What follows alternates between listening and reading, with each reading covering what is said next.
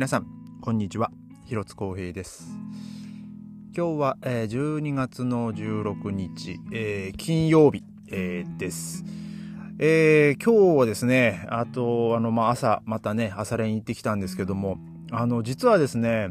あのまあ、先日その朝練に使ってる施設のあの管理者の方から、まあ、メールが、えー、来まして。でまあそこの施設を使うには、まあ一応ね、そのベルリン市のあの施設になるので、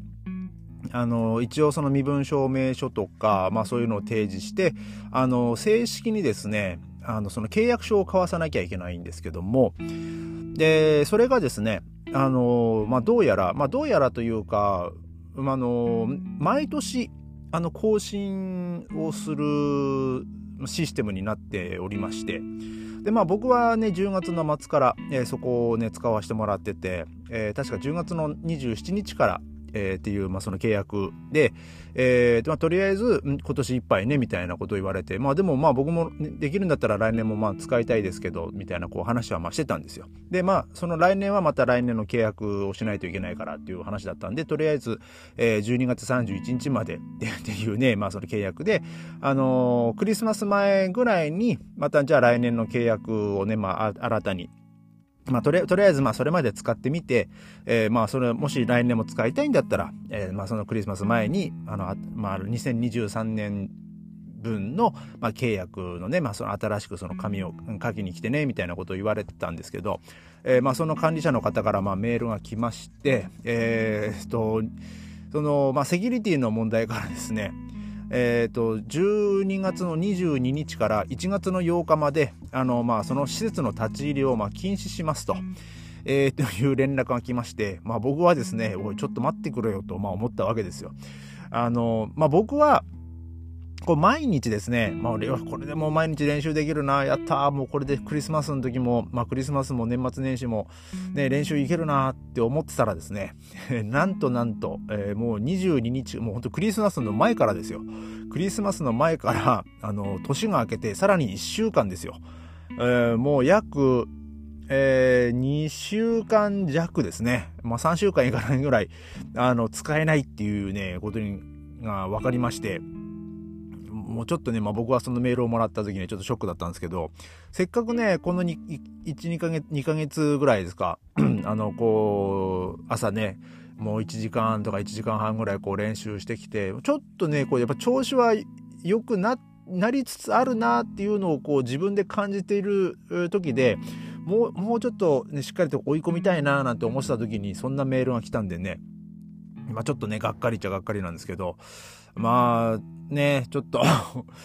まあそればっかりはね、ほんとしょうがないですからね、ルールですから。えー、まあでもとりあえず、まああの、その管理者の人にもまあメールをして、えー、ちょっとじゃあまたその来年もね、使わせていただきたいので、えー、また、あの、新たにその契約書を交わすね、あの、日にちの、あの、まあ、テルミンっていうか、その予約というか、えー、まあ、それをね、ちょっとお願いしますみたいな、こう、連絡をしたんですけどもね、まあ、一応その返事も返ってきて、あの、来週、ね、あの、しに行くんですけども、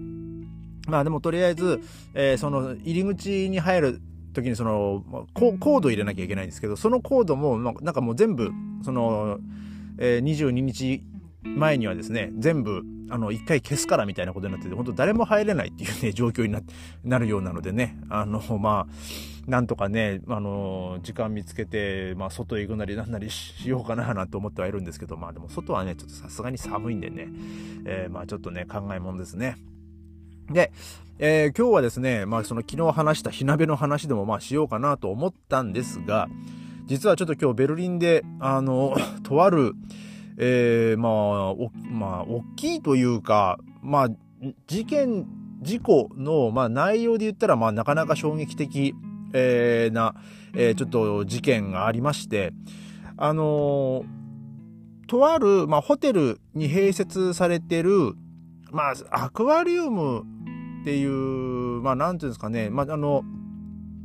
巨大なですね、円柱状の、まあ、あの、水槽が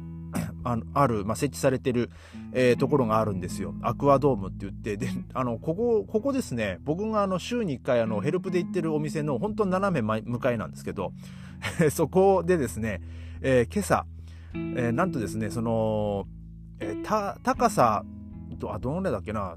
えー、高さ16メートル。で、えー、幅11.5メートルの、えー、と、えー、このその巨大な水槽がこうダーンとあるんですけども、えー、それが突如こう割れてですね、えー、でその中に入ってたその水あともう魚ですねがもう一気にこうまあ、流れ出してですねで、まあ、そのホテルまあ、ホテルの目の前がちょっと大きい道路になってるんですけども、本当そこの道路も全部こう水浸しというか、もう全部そのホテル、その水槽の周りにあったそのベンチとかその植木とかそういう、えー、インテリア内、内装もですね、この一気にこの水圧でぐわーっとこう押し出されまして、で、えー、もうそこの道がですね、もうしばらくこう通行止めになってたっていうですね、ちょっとこう事件、まあ、じまあ、事故というか、まあありまして、で、まあ、結構これをですね、あのまあ、あの、ターゲッシャウだったり、ZDF だったり、あの、ベルトだったりがね、まあ、取り上げているんですけども、えー、で、えっとね、この、100、100えっ、ー、と、100万リな、100万リットルじゃないな、えっ、ー、と、1 million だから、でも1 million だと、まあ、100万リットルですか。えー、が、100万リットルの水と1500匹の魚がですね、あの、まあ、一気にこう、流れ出たと。で、えー、まあ、幸いですね、朝の5時、なんか40何分とかだったんで、まあ比較的ね、あの、早朝だったんで、あのー、怪我人もですね、本当軽い怪我をした人がまあ2人だけっていうことでまあ済んだんですけど、えー、ただこのホこのホテルに併設されてるその施設だったんでそのホテルに泊まってる乗客あの宿泊客とかはですねなんかものすごい音がしたらしくてまあそれであのまあね目覚めた人もなんか大勢いるらしいんですけども。でまあまあね、もうななんだろうと思ったら、なんかもうホテルの前のその道路に水が一気にダーッとこう流れ出てるみたいなね、多分そういう光景だったと思うんですけど、で、その道路に流れ出たそのまあ100万リットルの水、あとまあその1500匹、まあ約1500匹のまあ魚なんですけども、まあただ、まあ残念ながらですね、その消防隊まあ、ベルリンのその消防の発表ですけど、まあ、まあ、数十匹のまあ魚はまあ助かった可能性があると、えー、まあいうふうにまあコメントは出てるんですけどもでもまあもうほとんどの魚はですね、まあ、ここね、水がないと生きていけないとかその水の中にいて初めて魚はねもう生きながらえていきますからねもう本当あの道路にねもっとバーンと打ち上げられてる状態だったらねもう全然魚はねもう生きていけないですからね。あのまあ本当大勢の魚がねあのまあねそのまま亡くなったり、まあ、もしかするとあのそのすぐ近くにシュプレー川が 流れてるんでそのまあ運よくその一気にねその水の流れに乗ってシュプレー川まで行った魚もまあねいるかもしれないですけどね、えー、まあもしかするとあの、えー、そのまあ、近々、近々というか、ね、あの、まあ、もしかしたら春先とかね、あの、シュプレー川でね、その、この水槽にいた魚が見つかるとかね、なんかそういうね、ニュースがあるかもしれないですけども。で、えー、まあ、この、この件に関してですね、そのベルリンの市長、あの、まあ、先まあ、今年の9月でしたっけ、えー、なんかまあ僕も忘れちゃいましたけど、あの、選挙があって、あの、ベルリンの市長がね、変わったんですけども、まあ、この、まあ、女性の市長になったんですけど、このね、市長がですね、この言ったこのコメントがですね、なんかその津波っていう表現をしたんですよ。えー、これドイツ語で言うと、レーゲ、えー、レーゲルレヒテン津波っていうふうにこう彼女は言ったんですけど、レーゲルレヒテン津波だと、まあなんかこれ、これね、レーゲル、レーゲルレヒツだっていう、まあドイツ語、えー、レーゲルレヒツですね。っていうドイツ語は、まあ正規のとか規則通りの本質本式、まあ、本格的なとか、その正真正銘のとか、全くのとか、まあ、徹底的なとか、まあ、そういう、まあ、もうこれがもう、あのこまあこまあ、公式というか、これが、まあ、正しい、えー、ほにゃららっていう多分言い方になると思うんですけど、これはね、津波と言ってってはいけないと、まあ僕は個人的に思うわけですよ。あの、これ、これは、全然、これは津波じゃないですよ、と。えー、ね、これは、これだけはね、ちょっとね、僕はね、声を大にしてね、こう反対したいですけど、その彼女の言ったこの、えー、このレーゲル歴典津波だっていうね、えー、ちょっとそこコメントに関してはちょっとね、あの、意義を唱えたいんですけども、まあでも、もう本当ね、その幸いのことに、まあその怪我人もまあ2人だけで済んだと、まあいう、ね、まあそれはね、本当不幸中の幸いだと思うんですけど、ただ、えー、これはですね、あの、原因がね、なんかこうまだ、なんか全然分かってないようで、で、これ、この水槽自体もですね、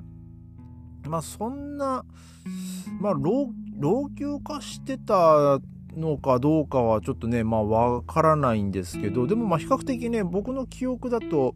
比較的こう新しい、新しめの施設だったような気はするんですよね。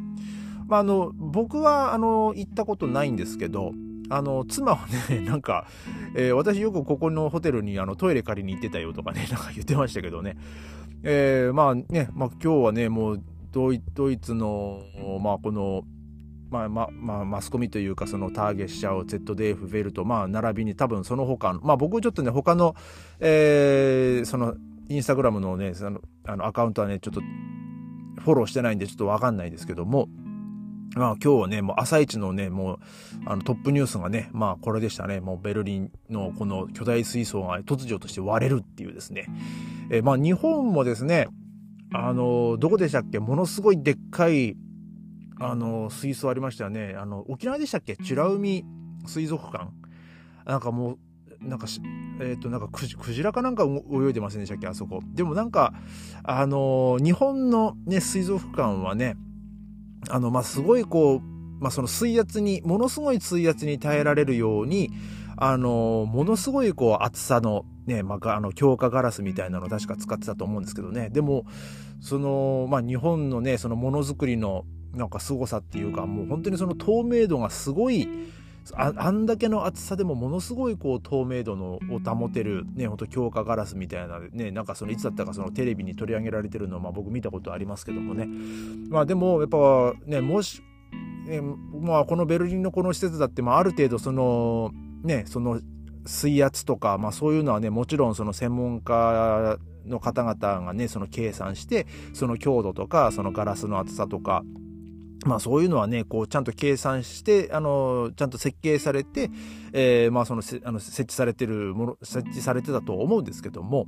えー、今回ね、いきなり突如として割れてですね、なんかもう本当にこう、あの、大破しちゃってるんでね、もう、あの、やっぱこう、水のこの水圧の力っていうのはね、まあもう本当ものすごい、ね、強いものですよね。まあ確かに、まああの、まあそのベルリンのね、その市長がね、その津波って表現したのは、まあわからんでもないですけども、でもこれは津波ではないですけど、本当にね。まあただその水の力、はね、もう本当にこう人間の想像以上だぞっていうのはね、まあ本当にこの映像とかね、その写真見たらですね、その周りのあの光景のね、写真とか見たらですね、もう本当にこうものすごい威力だったんだなっていうのがね、あの、まあ、あの、わかると、えー、思います。えー、まあ今日はですねね、ちょっとこう急遽。えー、もうまあ急急遽というかもう朝一からですねあのまああの僕のね内心で言うとまあ美味しいネタが見つかったなっていう感じだったんですけどもねあの火鍋の話はまた別の機会にしますけどもね、えー、まあ今日はねそんなあのベルリンで起こったまあちょっと事件のねあのちょっと取り上げさせていただきました、えー、それではまた明日。ありがとうございました。